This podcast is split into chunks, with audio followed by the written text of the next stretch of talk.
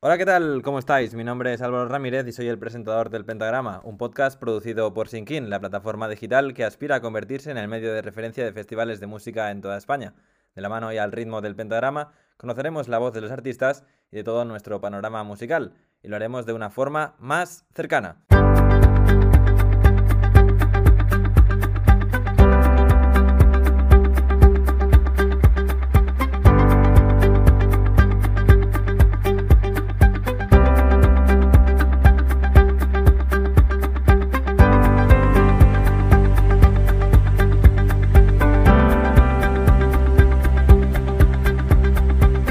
Que ya nos podéis escuchar en varias plataformas como Spotify o Anchor, donde nos podréis encontrar con el nombre del programa y recordar que podéis participar también a través de nuestras redes sociales como Instagram, arroba sing barra baja in 2021, lo repito, arroba sing barra baja in 2021, donde encontraréis todas las novedades actualizadas.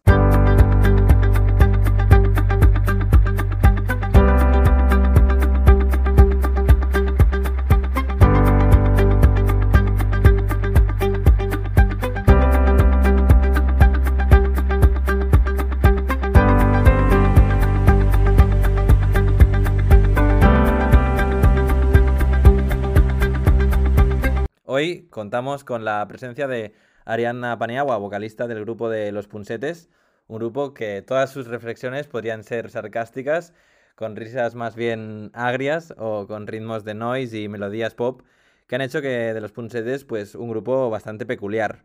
El quinteto madrileño llevaba en activo desde el 2004 y siempre fieles a su estilo, han conquistado a todos con una Arianna inmóvil y prácticamente inexpresiva en los escenarios y junto con sus cuatro otros compañeros que hacían del escenario pues una auténtica fiesta, un auténtico espectáculo. Y da igual dónde estaban, que si tenían que gritar al mundo pues su opinión de mierda, la gritaban. Es algo que a veces siempre resulta necesario escuchar y al final para ellos se ha convertido en una máquina de hacer hits, de manera prácticamente instantánea. ¿Qué tal Ariadna? ¿Cómo estás? Hola, ¿qué tal? Muy bien. Un placer tenerte hoy en nuestro podcast del Pentagrama. Eh, quería empezar eh, esta entrevista un poco preguntándote qué es para ti eh, tener una opinión de mierda. Pues una opinión de mierda es una opinión que la persona que la expresa cree que tiene importancia, pero realmente a lo mejor no tiene tanta importancia para la demás gente. Hmm. pues este es un tema principal en, en una de vuestras canciones. Eh, ahora quería pasar a preguntaros en qué estáis trabajando ahora mismo. Eh, hace eh, pocos días también habéis anunciado la, la, ruta que será por México a partir del año que viene. ¿En qué estáis trabajando? Ahora estamos trabajando en el próximo disco. Estamos haciendo canciones nuevas que empezamos a trabajar en ellas antes de la pandemia y bueno, sacamos el, el nuevo EP en junio. Eh, parte de esas canciones nuevas son esas tres que han salido en este EP y seguimos trabajando en más canciones para grabar el disco el año que viene, a principios. Sí, porque al final eh, vosotros lleváis más de 20, o casi 20 años encima de los escenarios. Eh, ahora sí, me hablabas del último EP que sacasteis en junio, con temas como Todo el mundo quiere hacerte daño. O sea, con temas como Shinsheido, eh, imagina ser una piedra. Eh, ¿Qué tal está saliendo este resultado? ¿Cómo, ¿Cómo ha ido la promoción durante este verano? Eh, bueno, pues bien, o sea, nosotros empezamos ya, la primera vez que tocamos esas canciones fue en el concierto que hicimos en febrero en Brillante, en Madrid, que la gente no conocía las canciones y, bueno, se quedaron así como más, o sea, no, no hubo tanta respuesta, mm. pero después ya cuando lo sacamos sí que, sí que estamos viendo que los videoclips han gustado, las canciones también y ahora que hemos hecho ya un par de conciertos con la gente de pie sí que se nota que son canciones que son bien acogidas por el público. Sí, porque ¿qué tal eh, la vuelta a los escenarios con, con, este, con esta vuelta, digamos, también a que la gente pueda bailar, pueda, pueda saltar, pueda cantar vuestras canciones tranquilamente? Eh, ¿Cómo es esa sensación? Pues imagínate, es como que mm, hace unos meses pensabas que este momento no iba a llegar nunca y ya cuando el otro día en León vimos que bueno la gente era un sitio así que estaba al aire libre la gente con mascarillas pero que estaban de pie y bailando pues no sé que te llena de satisfacción, la verdad, porque hemos pasado unos tiempos así más duros con la gente sentada con las mascarillas puestas y bueno, eh, en nuestros conciertos estamos bastante acostumbrados a que la gente se mueva, que se formen pogos y esto era todo lo contrario, así que bienvenido sea y ojalá sigamos así ya para siempre. Efectivamente, ojalá, ojalá se mantenga este ritmo y, ya se quede otra vez para siempre. Porque ahora me hablabas también un poco de, vuestros videoclips, que también son muy movidos y, muy bien trabajados. En uno de estos últimos eh, aparece Pedro Ruiz. Eh, ¿Me podríais explicar quién es para vosotros eh, la figura de, de Pedro en vuestra historia también dentro del grupo? Pedro Ruiz tenía, yo recuerdo que tenía un programa cuando nosotros éramos pequeños que se llamaba como Pedro por su casa y también hizo más cosas en televisión. Entonces, para nosotros en nuestra época de nuestra infancia sí que era bastante conocido y veíamos sus programas. Yo por lo menos sí que recuerdo bastante que era un, un señor bastante popular hmm. en la tele. Y mm, el hecho de que saliera en nuestro vídeo fue una cuestión de Nacho Vigalondo, que es el director, que bueno, nosotros siempre dejamos en manos del director la idea del videoclip que quiere hacer y en este caso pues eh, salía Pedro Ruiz, o sea, era como parte de la historia que se contaba. Contactamos con él y accedió a hacerlo, así que nosotros muy contentos, claro, que nos encantó además cómo quedó el resultado. Pues eh, la verdad que el videoclip también está muy bien trabajado y, la figura de Pedro pues sí que también sorprende, sorprende verla también después de tantos años en la televisión. Eh, ahora eh, lleváis casi 20 años en los escenarios y la mayoría dentro del grupo, pues también, en plan, os vais haciendo mayores. ¿Encontráis alguna diferencia desde el momento en el que empezasteis con esta aventura de los punsetes hasta el momento en el que estáis viviendo ahora? o Mm, o sea, también ha habido incorporaciones dentro del grupo durante todos estos años. Eh, ¿Notáis algún cambio o algo que querríais mejorar o que no os esperabais o así? Bueno, nosotros cuando empezamos con el grupo, la idea era juntarnos a pasar el rato haciendo canciones y hmm. poco a poco empezaron a surgir situaciones como, ¿grabamos una maqueta? Venga, pues grabamos una maqueta, así hasta dos maquetas, un disco, eh, empezamos a tocar en sitios, fuera de Madrid ya, o sea, como que empezó a crecer un poco así a un nivel que tampoco diría yo que fue muy rápido, porque en todos, a lo mejor en estos 20 años, pues sí hemos tocado en festivales, hemos tocado fuera de España.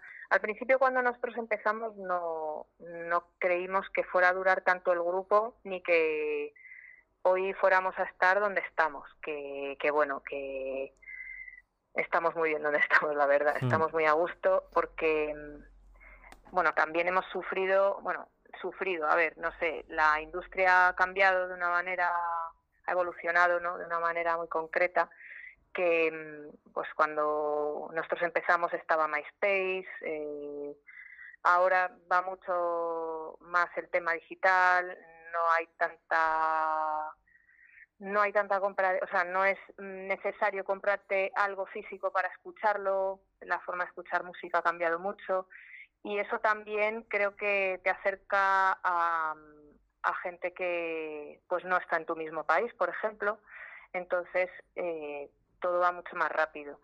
En ese sentido hemos hemos eh, pues ha habido bastante cambio desde el año 2004 que es cuando empezamos y con respecto a las nuevas incorporaciones, bueno, Luis, que se incorporó después de que Gonzalo lo dejara, hmm. y, bueno, es bastante guay porque tiene 11 años menos que nosotros y ahora mismo estamos en su discográfica, o sea que, que bueno, es un soplo de aire fresco siempre.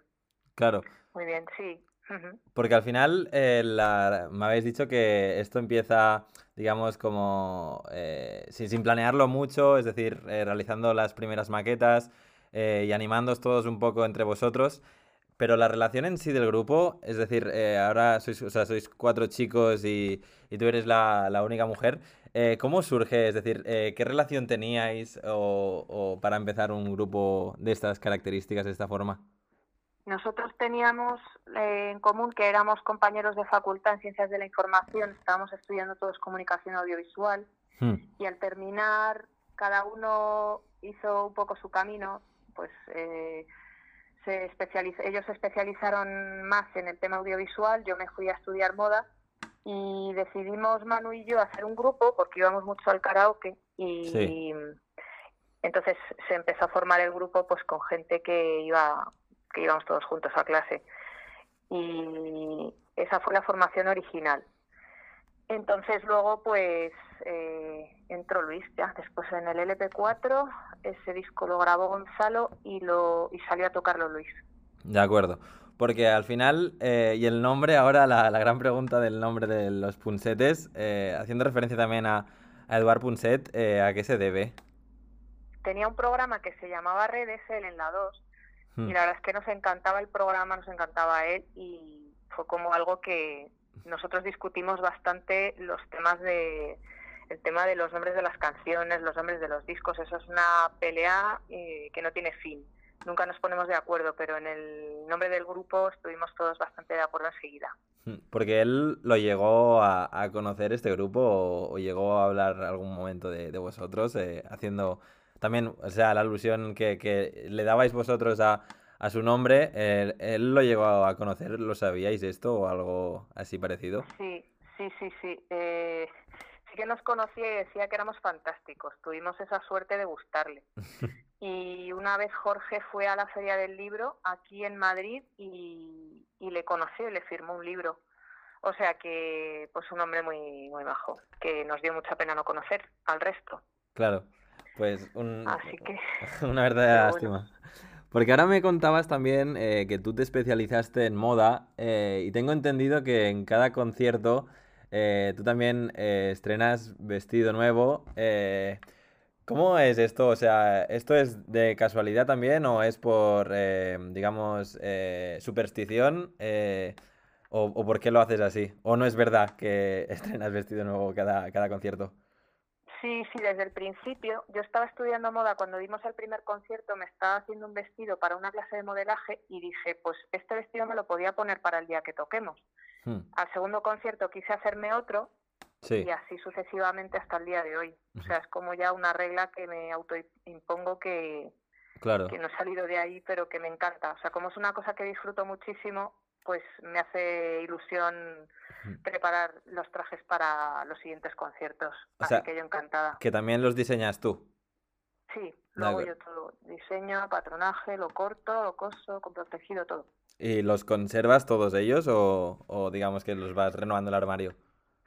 Sí, tengo todos guardados menos un par de ellos, que me deshice de ellos. Uno es, es que el tejido estaba plastificado y se pudrió y lo tuve que tirar. Hmm. Y otro eh, se rompió, entonces nada. Eh, pero el resto los tengo todos guardados, sí. Pues tendrás una buena, una buena colección de armarios, eh, me imagino, en casa. Tengo un trastero, pero está llenísimo ya. ya no tengo hueco, no sé cómo voy a hacer. Pero bueno, no voy a dejar de hacer vestidos, ya me buscaré la vida. Ah, ojalá, ojalá. Y esperemos que, esto siga y que esto significará también que habrá más conciertos cada, cada vez. Eh, me hablabas ahora también un poco de, las discusiones o peleas que llevabais entre vosotros por escoger el nombre de las canciones. Eh, y vuestras letras al final eh, hablan de, temas muy, muy sencillos o, que están aquí a flor de piel en la realidad pero que vosotros os, atrevéis a, cantar, digamos. Eh, las, eh, digamos, la composición de estas letras eh, también es algo que hacéis entre todos o, quién se encarga de, digamos, de componer estas letras. los que componen las letras son Manu y Jorge, que son los guitarristas, y normalmente ellos se encargan de eso y luego la música la hacemos entre todos en el local. Ellos llevan una melodía Hmm. o una idea de cómo quieren que suene la canción y nosotros ya en el local la terminamos y la arreglamos y tal. Pero las letras son ellos, Manu y Jorge. Hmm. Porque eh, a veces, o sea, decís cosas que impactan mucho. Eh, yo quería preguntaros la curiosidad, eh, si a veces os habéis llegado a morder un poco la lengua o os habéis frenado, digamos, en algún sentido o por el tema de de los prejuicios que, os pueda decir la gente, que os pueda criticar. Eh, ¿Esto ha pasado alguna vez en el sentido de que no habéis querido decir algo de lo que realmente estabais pensando? Yo creo que no ha pasado nunca eso. cuando sacamos Me gusta que me pegues, eh, antes de sacarla, era una canción que estábamos trabajando en Mm. el local, eh, la letra pues podía llevar a pensar que estábamos hablando del maltrato hacia la mujer y todo esto, pero mm, decidimos sacarla, o sea, no, no, ni la discográfica tampoco nos comentó nada de, oye, esto es un tema polémico. Fuimos adelante con ella y en un par o tres de entrevistas que aclaramos que la canción no hablaba sobre eso, ya no se habló más del tema. De hecho, es una canción que cuando la tocamos en directo es bastante bien acogida por el público, o sea que no, no, no ha habido nunca ese comentario en el local de decir, eh, no, no, esta canción no la sacamos porque decimos esto, que es un mensaje muy agresivo o que no, que quizá tengamos problemas, nunca ha pasado eso. Sí, Se ha podido comentar, pero echarnos atrás no. de acuerdo. Porque ahora quería que me hablabas de las letras de las canciones y de la, del impacto que puede tener. Quería hacer eh, referencia también a una de vuestras canciones eh, y preguntarte por eh, qué es para ti una persona sospechosa. Joder, pues te puedes creer que yo de todo eso que dicen hago pocos tics, Ya, de que lo, ha- lo he hecho alguna vez, vale. pocos, ¿eh? O sea, te lo digo de verdad, pues una persona yo no soy una persona sospechosa porque alguna de esas cosas he hecho, pero hombre, una persona sospechosa es una persona que es como demasiado perfecta, ¿no? ¿Tú qué pasa? ¿Que no cometes fallos o qué en la vida? Pues Claro. ahí hay algo raro. Eso es lo que creo yo que es una persona sospechosa. No, la verdad que, o sea, yo me acuerdo que os descubrí en una actuación que hicisteis en el programa de televisión de Fama, eh, ahora hace un par de años, y cantasteis sí. esta canción, y la verdad que me quedé impresionado con, con la letra, y, y desde aquí me declaré fan vuestro, y os he seguido hasta, hasta el día de hoy. Y nada, la verdad que, que vuestras letras, por eso que decía, que al final acaban llegando a la gente y, y es eso, o sea, que impacta, impacta. Eh, quería pasar ahora también, eh, hace nada, escasos días que habéis anunciado que antes también eh, te lo avanzaba, eh, la ruta por México. eh, ¿a qué se debe vuestro idilio con México o, o cómo es que vuestra música eh, ha llegado a cruzar el charco? Pues es que yo creo que es cuestión de México y los mexicanos. Están muy, muy pendientes de lo que pasa aquí. Hmm, Em, cuando vas allí y te entrevistan, Sí, ellos em, parece que están viviendo aquí contigo a tu lado, porque saben un montón de cosas, están súper bien informados. Luego cuando tocas en directo se nota que la gente eh, se sabe todas las canciones, todas. hmm, Eh, no sé, son como muy fanáticos. Entonces, eh, ellos siempre acogen mucho a los grupos españoles, porque no solo lo comentamos nosotros, lo comenta mucha gente que va allí, a otros grupos que van a tocar, dicen exactamente lo mismo. O sea que mm, es una cosa que se comenta siempre entre músicos, que ir a México es una maravilla porque la gente responde muy, muy bien. Ya, pues eh, cuánto me alegro porque al final ya tenéis eh, fechas confirmadas, el 31 de marzo, 1 y 2 de abril en Monterrey, Guadalajara y Ciudad de México. Eh, ¿tenéis ganas? Tenemos muchísimas ganas porque estas fechas vienen de una cancelación de gira que teníamos por México en abril de 2020. Justo cuando vino la pandemia, pues al mes siguiente teníamos esa gira que no se pudo hacer. Hemos estado intentando posponer las fechas y al final hemos cerrado estas fechas, pero antes de estas se ha hablado de otras, se ha estado pendiente de cómo estaba el coronavirus aquí en México y bueno, finalmente, si no pasa nada, nos vamos allí en esas fechas, sí. Ojalá, ojalá que sí. Tenemos muchísimas ganas, la verdad. Pues eh, será todo un gusto, me imagino, ir hasta allí y que la gente al final, es lo que decías ahora, que re- eh, llegar allí y que la gente os reciba con tanto cariño y tanta ilusión, eh, la verdad que impacta. Porque ahora me hablabas de, de, digamos, de la ruta esta de México. Eh, rutas aquí en, en España o en giras aquí cercanas, eh, vuestros próximos conciertos, eh, ¿cuál será el siguiente? Pues es que mm, ahora mismo, en breve, no tenemos nada. Tenemos alguna cosa que no podemos anunciar a final de año, a final de noviembre, y, mm, y luego ya en enero vamos a empezar a vamos a empezar a mm, ¿cómo se llama? a anunciar otras fechas que tendremos. De acuerdo. Porque ahora me comentabas al principio de la entrevista que estáis preparando el, el siguiente disco. Eh, ¿tiene fecha de salida? ¿También? No, no, no, no porque Bueno, es un proceso largo y tenemos fecha para grabar, pero esto, bueno, lleva un proceso y hmm. cuando creamos que está listo lo sacaremos. Pero no creo que antes de finales del año que viene. Quizá antes, pero bueno, ya. Es un proceso largo. Pues ya, ya llegará, claro. Eh, Ariadna, eh, ya para terminar la entrevista, lleváis casi eh, 20 años eh, encima de los escenarios. te quería preguntar, ¿se puede vivir de la música en, en este país? Pues depende de la estructura que tengas. Nosotros desde luego no. Somos cinco, vivimos en Madrid, tenemos, algunos tienen familia. Mmm, es complicado. a nosotros nunca nos ha dado para vivir. Hay mm. otros grupos que, que sí, pues que se lo han montado de una manera que, que sí que les da, pero no veo que sea imposible, pero es complicado. De acuerdo. Pues eh, Ariadna, ha sido un placer tenerte hoy en el pentagrama. Eh, eh, aquí acabamos la entrevista de hoy y nada, os deseamos muchísimo éxito con el grupo, eh, con todo lo que venga, con todas las giras y, con la preparación de, este último disco que, estáis sacando. Eh, nada, os deseo lo mejor a todos. Pues muchas gracias. Un, placer estar aquí. y tanto. Pues queridos festivaleros, esto ha sido un podcast con Ariana Paniagua, la vocalista de Los Punsetes, el mítico grupo madrileño. Y nosotros os dejamos con uno de sus últimos temas, así que espero que lo disfrutéis y que viva la música.